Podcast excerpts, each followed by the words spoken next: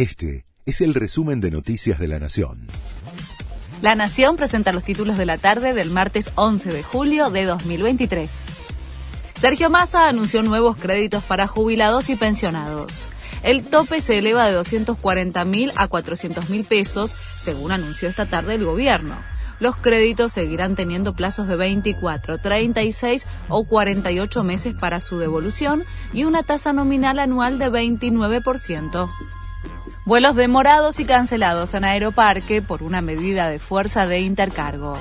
Al menos 3.000 pasajeros afectados por la medida que perjudica a vuelos de la empresa JetSmart y la TAM que operan en la terminal aeronáutica.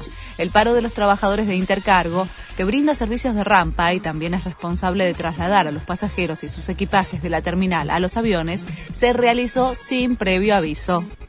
Un juez de garantías le dio la prisión domiciliaria elegante con tobillera electrónica. Después de que la Cámara de Apelaciones le negara la excarcelación extraordinaria, el magistrado le dio el beneficio de seguir la detención en su casa. La Fiscalía tiene 48 horas para apelar. Si no lo hace, el músico podrá volver a su domicilio. La OTAN postergó la definición sobre el ingreso de Ucrania a la alianza. Los líderes de la organización pactaron que invitarán a Ucrania a convertirse en miembro de la Alianza Transatlántica cuando así lo acuerden y cuando el país cumpla las condiciones, pero no dieron pistas sobre fechas concretas. El presidente ucraniano, por su parte, aseguró que es absurdo que no se fije un calendario ni para la invitación ni para la adhesión de Ucrania. Leo Messi llegó a Miami con su familia.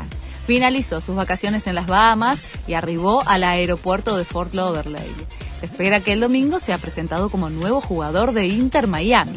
El 21 de julio va a debutar en la liga contra el conjunto mexicano Cruz Azul. Este fue el resumen de Noticias de la Nación.